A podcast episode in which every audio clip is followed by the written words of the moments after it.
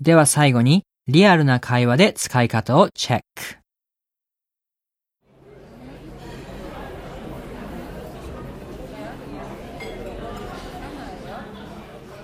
Hey, Nairi. Hey. You know Golden Week's coming soon. I know. I think we should go somewhere.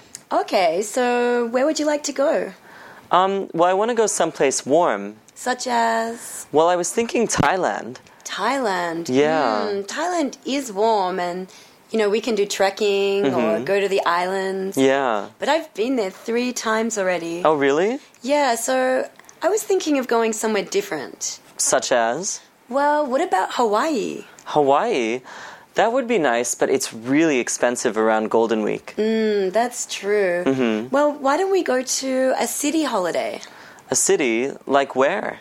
Well, what about going to Vietnam? We could go and see Helen. Oh, that's true.